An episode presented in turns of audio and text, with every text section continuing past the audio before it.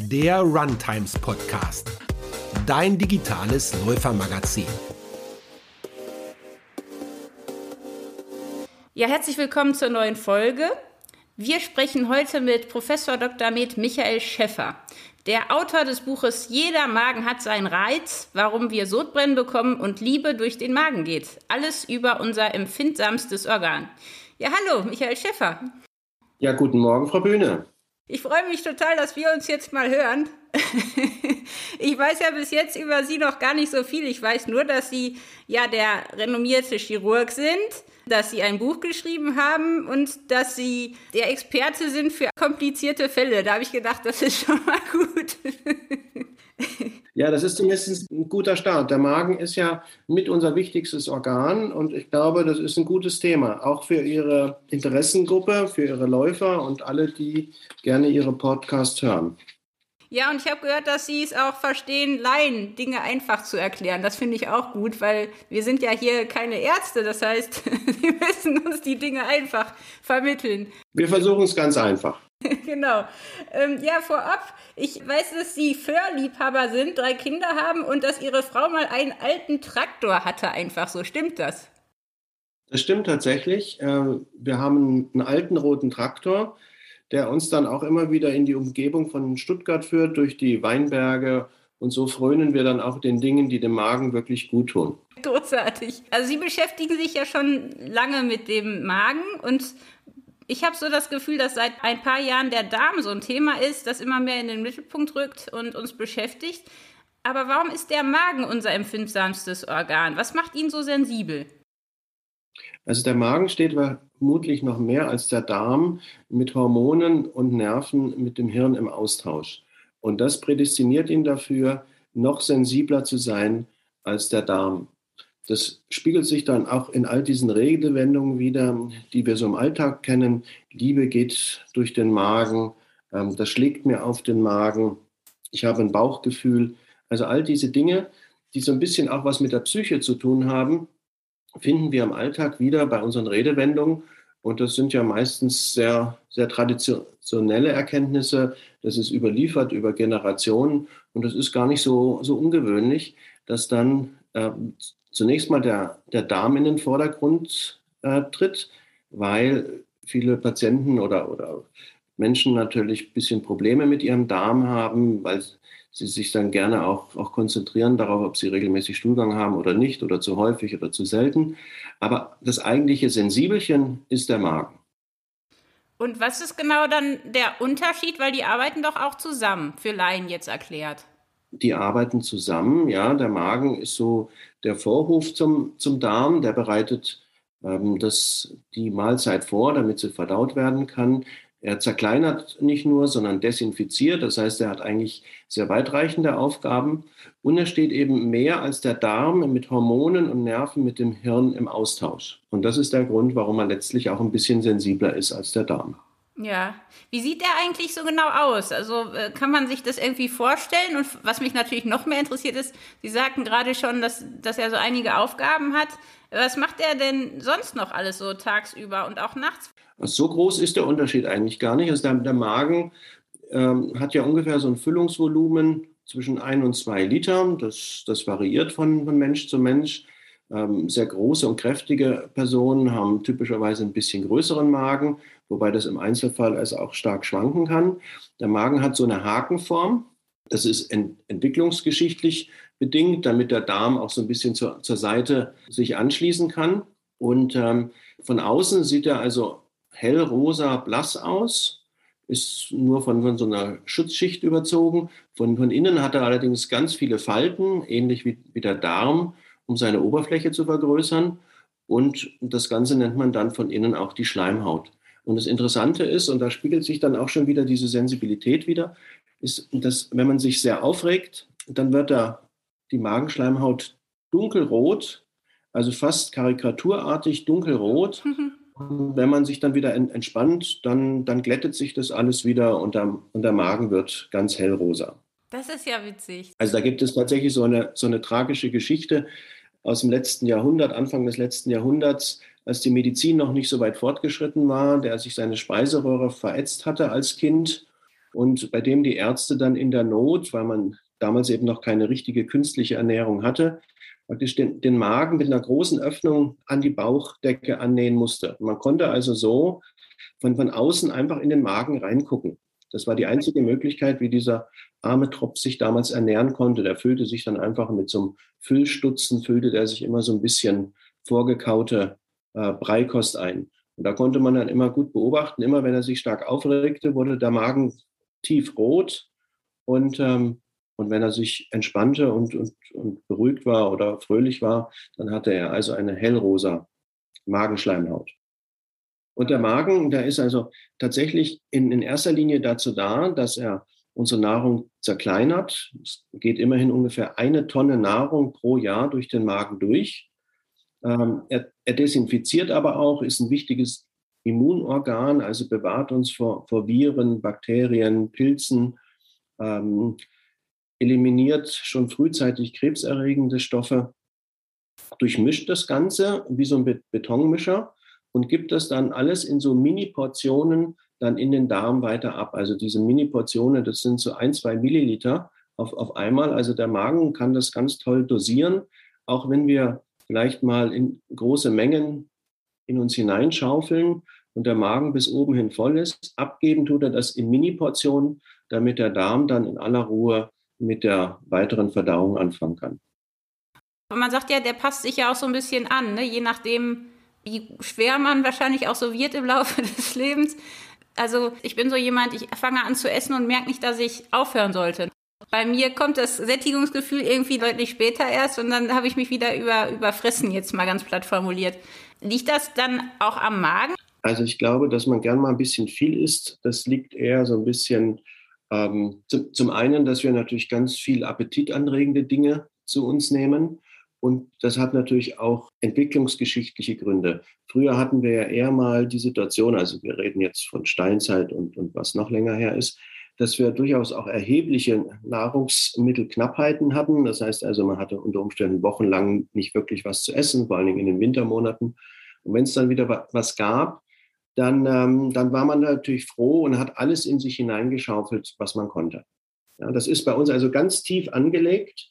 Man, man, man kennt es also aus, aus Experimenten, ähm, wenn man ähm, an den Teller eines, einer Mahlzeit so ein, so ein Ablaufrohr anbringt, ohne dass die Probanden was davon wissen, und der Teller praktisch nie richtig leer wird, dann isst man unglaublich viel. Also man hört schier nicht auf zu essen. Das heißt, man, man, man ist so ein bisschen konditioniert auch darauf, immer möglichst viel aufzuessen, möglichst alles zu essen, möglichst viel aufzunehmen, bis das alles, bis alle Speicher letztlich wieder voll sind.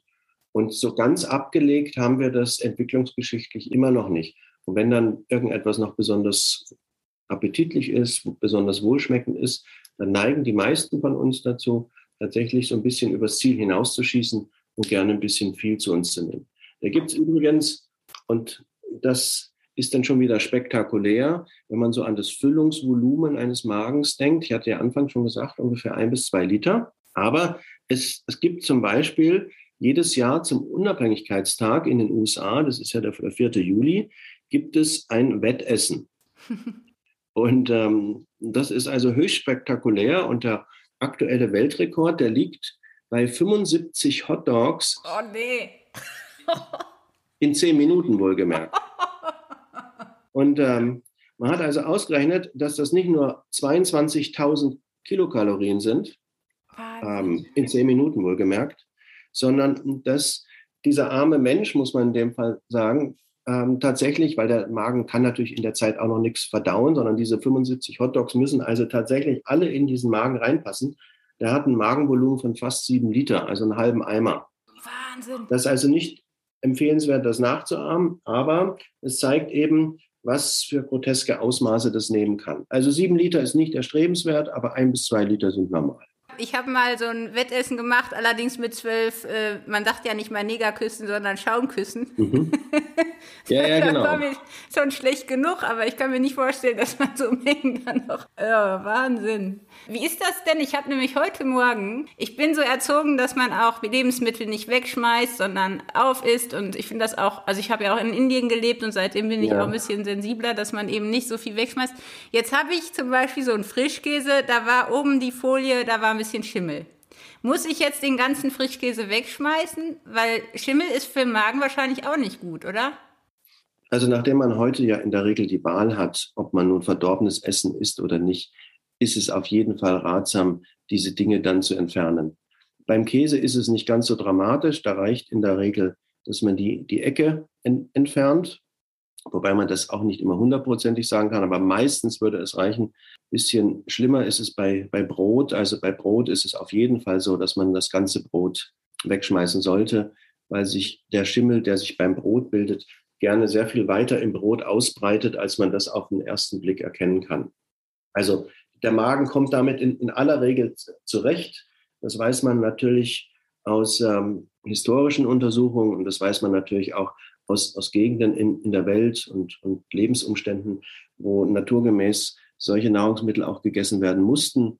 Ähm, so lange ist das bei uns ja auch noch nicht her. Also wenn in, unter Kriegsbedingungen ist sowas ja gar nicht so selten, dass sowas leider gegessen werden muss, weil man schlichtweg nichts anderes hat. Und auch diese Menschen haben das praktisch immer überlebt. Also der Magen kommt damit ganz gut zurecht. Gesundheitsfördernd ist es natürlich nicht. Und wenn man heute die Wahl hat, sollte man diese Dinge dann doch eher dann auch entfernen. Aber es spricht natürlich auch alles da, dafür, und das ist natürlich die Kehrseite davon, dass man immer nur so viel einkaufen sollte, wie man ähm, tatsächlich auch benötigt und nicht, wie es doch leider immer häufiger zu beobachten ist, dass die Kühlschränke bis oben hin voll sind ähm, das Ablaufdatum längst erreicht ist, die Hälfte wieder eliminiert ist, bevor überhaupt die Verpackung aufgerissen ist. Das ist sicherlich ähm, nicht so, wie wir uns das vorstellen. Nee. Jetzt beschäftigen Sie sich ja schon länger mit dem Magen und haben sicherlich auch schon ganz schön viele Mägen gesehen in, in, ihrem, in Ihrer Zeit, auch als Chirurg. Und was hat Sie denn bis jetzt als Experte am meisten überrascht oder fasziniert an dem Organ? Und wie hat das angefangen, dass Sie sich so dafür ja, begeistern? Also mich hat der Magen eigentlich von Anfang an so fasziniert, weil er eben diese Ambivalenz hat. Also er ist einerseits wahrscheinlich unser robustestes Organ. Ähm, er verdaut eine, eine, Tonne Nahrung, er desinfiziert, er, er zerstückelt, er, er ist unser Immunorgan. Ja, also er ist wirklich so ein, so ein Schwerstarbeiter. Man kann ihm fast alles zumuten. Und auf der anderen Seite ist er eben so ein, so ein Sensibelchen. Ja, das ist diese, diese psychische Komponente, dass er extrem empfindlich reagiert und ähm, dass wir auch alle unsere Gefühle in ihn hineinprojizieren. Es gibt da so eine finnische Studie zum Beispiel, da hat man Probanden gefragt, wohin sie ihre Gefühle projizieren im, im Körper. Also ganz unterschiedliche Gefühle von, von Angst und Liebe und, und Schmerz und so weiter. Also so ganz neutral. Und es kam unisono heraus, dass die intensivsten Gefühle, dass man die in die Magengegend projiziert hat. Also gerade so ähm, Liebesgefühle, also diese ganz emotionalen Dinge, die projiziert man kurioserweise besonders häufig in den Magen und jetzt nicht auf, auf die Lunge oder nicht ins rechte Bein oder so etwas, ja. Ja, oder ins Herz. Oder ein Herz hätte man, man auch denken können. Herz ist da natürlich auch ein Favorit, rangiert, aber hinter dem Magen. Ja, auch dieses schlaue Gefühl. Also wir Läufer, wir kennen das ja vor allem vor einem Wettkampf oder am Abend vor einem Wettkampf. Dann hat man auch so ein Grummeln oder so ein komisches Gefühl im Bauch oder genau. kurz bevor der Startschuss losgeht. Ja. Das merkt man schon auch. Genau, ne? der Magen ist ein echtes Sensibelchen und ähm, man muss auch sorgsam mit, mit ihm umgehen, wenn es einem gut gehen soll. Also einerseits extrem robust. Das ist tatsächlich auch mechanisch betrachtet so die große Chirurgie im, im Bauch, die hat ja so zweite Hälfte 19. Jahrhundert angefangen, ähm, als man angefangen hat, Magen zu operieren oder überhaupt im, im Bauch zu operieren. Und die große Chirurgie hat eigentlich am Magen das Laufen gelernt, so sagt man. Weil der Magen so robust ist, der den kann man mit einem richtigen Strick zusammennähen und irgendwie heilt er schon. Und das war natürlich in der Anfangszeit der Chirurgie ganz, ganz wichtig, da, weil damals die Instrumente und, und, Materialien, also zum Beispiel die, der Nähgarn, den man äh, benutzt hat, natürlich noch nicht so ausgefeilt war und so gut war, wie wir das heute haben. Nicht? Und also die ersten großen Operationen im, im Bauch überhaupt sind sämtlich am, am Magen durchgeführt worden. Ach, interessant. Und was ist jetzt denn für uns Läufer vielleicht ganz entscheidend? Weil ich habe schon das Gefühl, wir nehmen unseren Bauch wahr. Also wir spüren, wenn jetzt zum Beispiel, wenn wir aufgeregt sind oder wenn uns was schwer auf dem Magen liegt, ne? auch gerade so das Thema Pasta-Party und Co. Aber was sind denn vielleicht Ihrer Meinung nach Dinge, die wir Läufer unbedingt über unseren Magen wissen sollten? Weil ich habe manchmal das Gefühl, wir beschäftigen uns gar nicht so sehr damit. Also ich glaube, wenn es einem richtig gut gehen soll, und das ist natürlich gerade unter Wettkampfbedingungen ja immer so die Grundvoraussetzung, dass man ein richtig gutes Gefühl hat, optimistisch in den Lauf hineingeht und, und auch ähm, sich, sich körperlich wohlfühlt, die Voraussetzung dafür ist absolut, dass es dem Magen gut geht. Also achte auf deinen Magen, dann geht es dir auch insgesamt gut. Und ähm, da gibt es natürlich viel, viele Tipps dazu, was man machen und, und, nicht machen sollte. Aber es sind vor allen Dingen so drei Aspekte dabei, dass man sagt, also überstrapaziere ihn nicht mit, mit, äh, mit schweren Mahlzeiten, mit, mit viel Fleisch und, und, und stark geräucherten und stark gewürzten. Ähm, das ist etwas, was den Magen belastet. Ähm, dann sind es Medikamente, vor allen Dingen Schmerzmedikamente, die den Magen belasten. Was hat man ja als Läufer auch gelegentlich, ähm, dass man mit den Gelenken oder mit seinen Muskeln Beschwerden hat. Und wenn man dann sogenannte Antiphlogistika nimmt, Ibuprofen zum Beispiel oder so etwas, das ist natürlich stark magenbelastend. Manche reagiert da sehr sensibel drauf. Und dann der ganze Psychostress. Der ganze Psychostress schlägt natürlich nicht nur in der Aufregung von dem Start, sondern vielleicht wenn man in der, in der Partnerschaft Probleme hat oder wenn man am Arbeitsplatz Probleme hat oder wenn man Geldsorgen hat. Es gibt ja un, unzählige Dinge, die einen äh, im Leben belasten können. Dinge, die man vielleicht beeinflussen kann und andere, die man nicht beeinflussen kann. Und da muss man ansetzen. Also stressfrei, also im Sinne von negativem Stress und gesunde, magenschonende Lebensweise. Gibt es da Lebensmittel, die irgendwie besonders hilfreich sind? Oder würden Sie auch sagen, gerade jetzt, also wenn wir jetzt ganz konkret beim Laufen sind, man macht ja immer diese Pasta-Party, ähm, wo auch ja, viele sagen, das ist totaler Unsinn, dass man am Abend vorher nochmal Kohlenhydrat isst. Äh, meistens ja Nudeln mit Tomatensauce oder Bolognese oder so. Ist das auch so ein bisschen so, weil der Magen ja ein Sensibelchen ist, dass da Routine ganz wichtig ist? Also ist es eigentlich wichtiger, dass das so ist, wie er es gewohnt ist? Oder ist tatsächlich dann das Lebensmittel selbst entscheidend oder beides? Wahrscheinlich beides. Also man muss sich natürlich im Klaren darüber sein und das weiß jeder letztlich auch, auch selbst am, am besten, wenn er so ein bisschen in sich hineinhört, dass man häufig natürlich irgendwelche Dinge nicht so gut verträgt. Man weiß heute, dass jeder Dritte, fast jeder Zweite irgendwelche Nahrungsmittelunverträglichkeiten hat. Das hat nicht, nicht unbedingt was mit Allergien zu tun, aber dass er irgendwas nicht so gut verträgt. Also das sollte er natürlich erstmal bei sich selber auch beherzigen, dass man jetzt nicht am, am Abend vorher oder, oder weil man in einem fremden Land vielleicht einen Sportwettkampf hat, dann landestypische Dinge erst, erstmalig ausprobiert und sich dann wundert, dass einem das auf den Magen schlägt. Also Dinge, die gewohnt sind, die man bekanntermaßen gut verträgt, das ist natürlich etwas, was man auf jeden Fall vor einem Wettkampf einhalten sollte. Dann gilt natürlich, das wissen Sie viel besser als, als ich, die Empfehlung, die Kohlenhydratspeicher in den letzten ein, zwei Tagen ähm, aufzufüllen. Insofern ist es nicht so ganz abwegig mit den Nudelpartys. Äh, wobei man natürlich aufpassen muss, dass man mit dem Alkohol da nicht zu sehr über die Stränge schlägt. Aber kohlenhydratreich, fett- und eiweißarm, das ist schon auch etwas, was dem Magen gut tut. Und ähm, da ist ernährungsphysiologisch nicht nur jetzt reduziert auf, auf die Nahrungsbestandteile und, und, und was vielleicht dem, der Muskelphysiologie zugutekommt, äh, wird hier Rechnung getragen, sondern vor allen Dingen auch die Belastung des Magen-Darm-Traktes und hier vor allen Dingen dem, dem Magen. Also kohlenhydratreich und eiweiß- und fettarm in den letzten zumindest zwei Tagen ist immer empfehlenswert.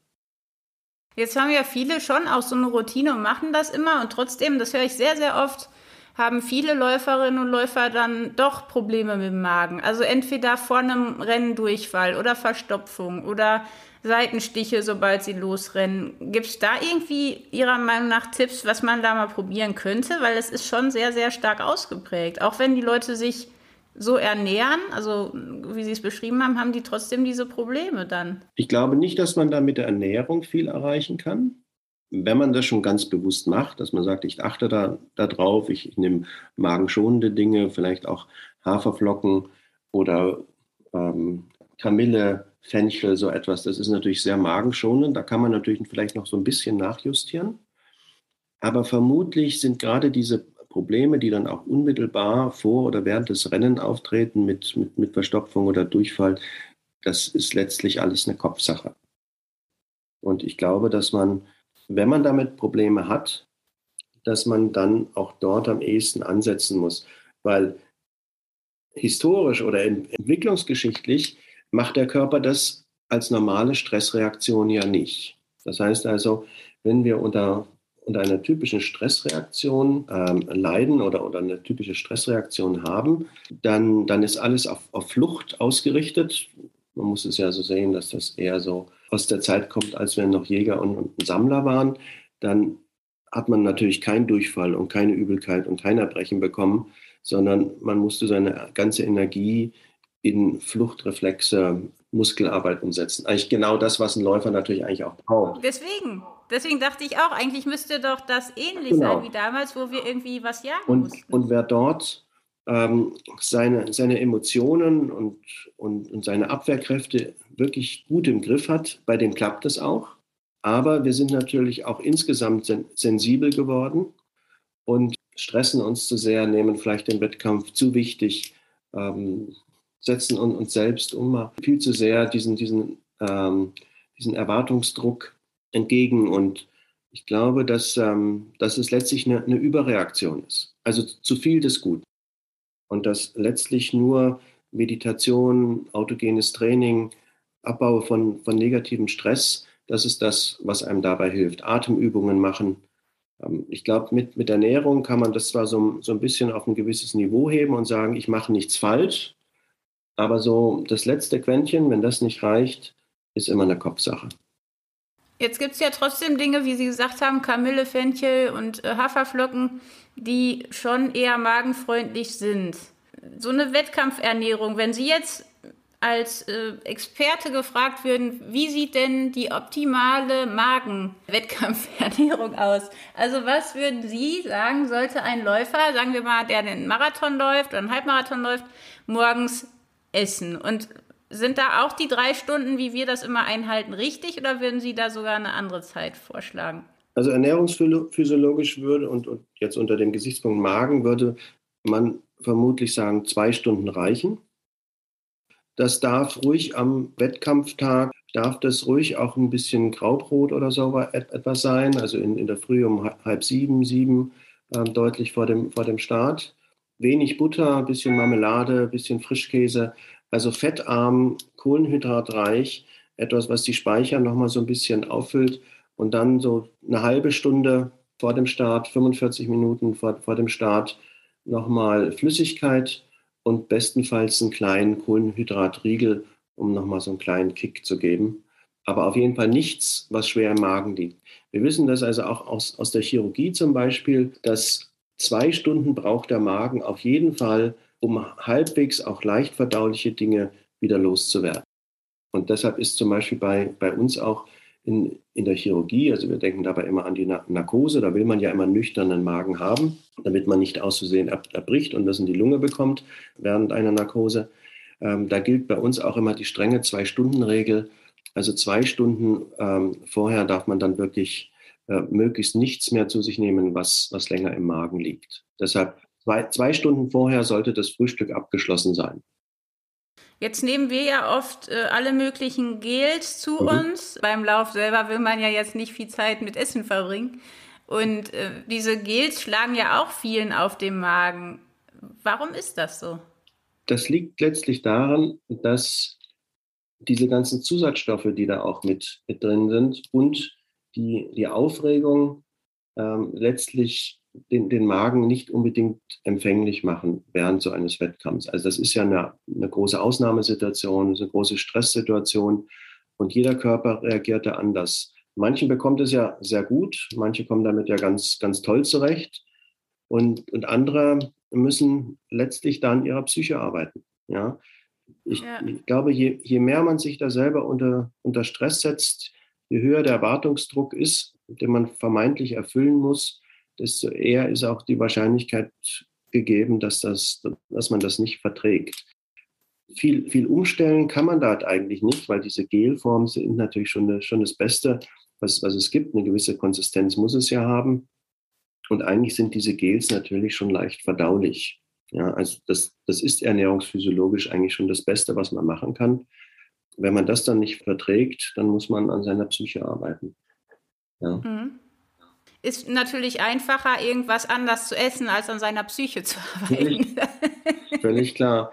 Aber ich glaube, die, die Tipps sind inzwischen so, so einheitlich ja. und, und man hat dort so viel da, dazugelernt in den letzten 20, 30 Jahren, dass man sagen muss, man kann dort vermutlich gar nicht viel mehr ver, verbessern. Man kann es so ein bisschen individualisieren, dass man vielleicht die Abstände größer werden lässt oder dass man in, in, kürzeren Abständen kleinere Mengen zu sich nimmt, ja, dass man so ein bisschen jongliert, was einem selber am, am besten bekommt, ob man nun die Abstände ähm, auf, auf 15 Minuten oder auf 30 Minuten verändert und dann sagt, ich nehme eben nur 30 Gramm Kohlenhydrate zu mir oder ich nehme 60 Gramm zu mir. Das, da wird ja viel, viel experimentiert auch, hängt auch von dem jeweiligen Bedarf ab.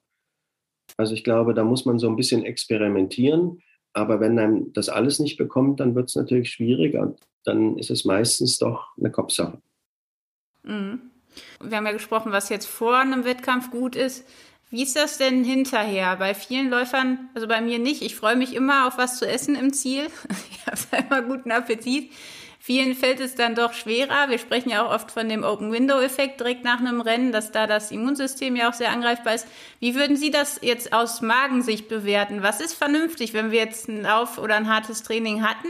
Wie tun wir da hinterher unserem Magen was Gutes? Also ich würde, glaube ich, auf jeden Fall mal mit dem Essen eine halbe Stunde warten.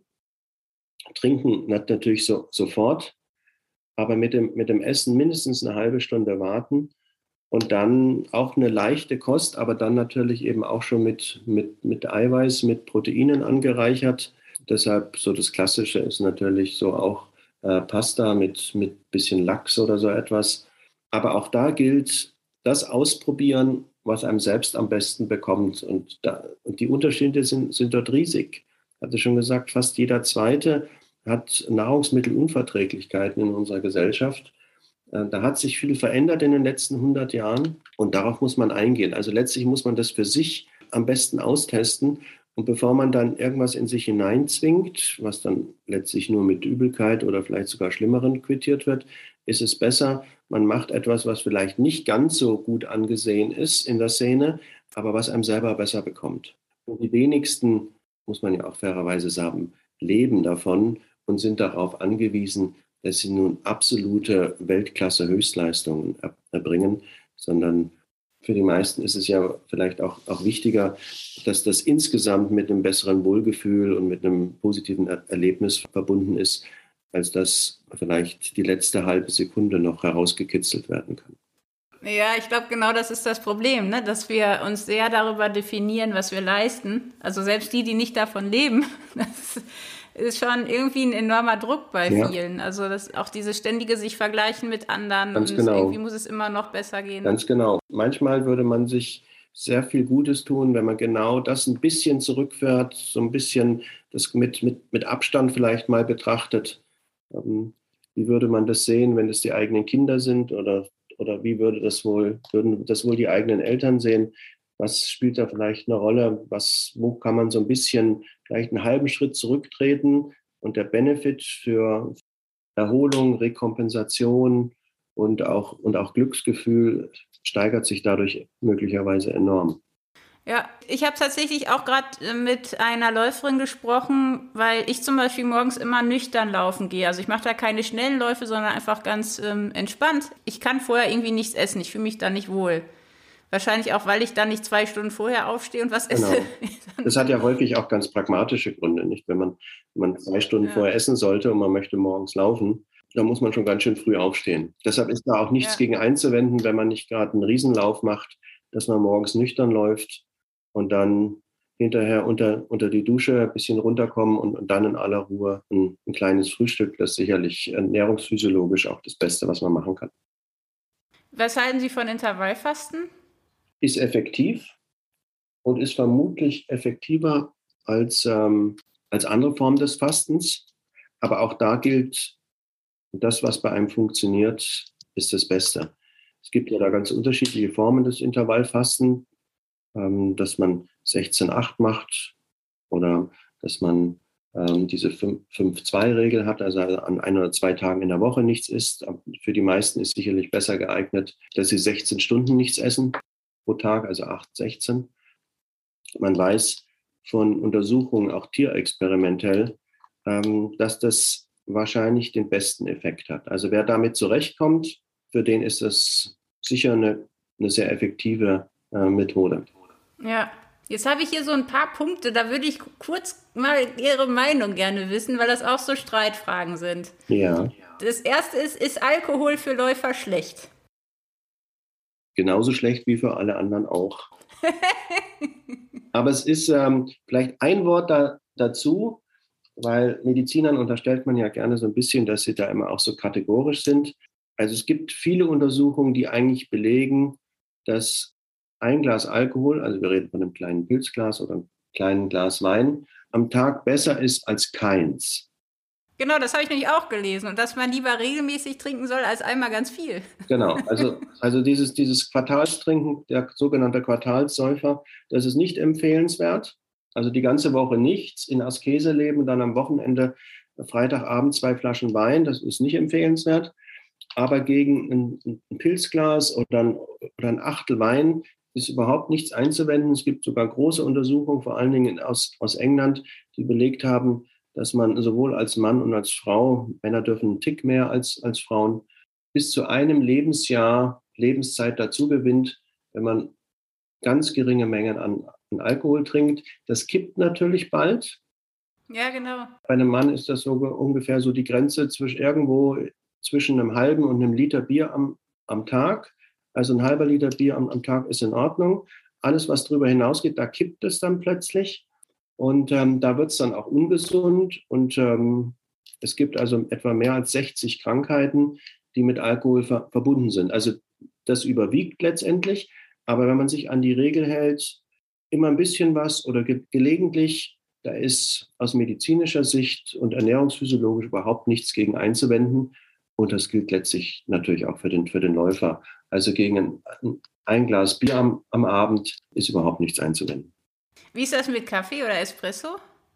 Gilt das Gleiche. Wer das gut verträgt und daran gewöhnt ist, ist überhaupt nichts, selbst an einem Wettkampftag, überhaupt nichts gegen einzuwenden. Die meisten, den meisten bekommt Espresso etwas besser, weil weniger Bitterstoffe drin sind.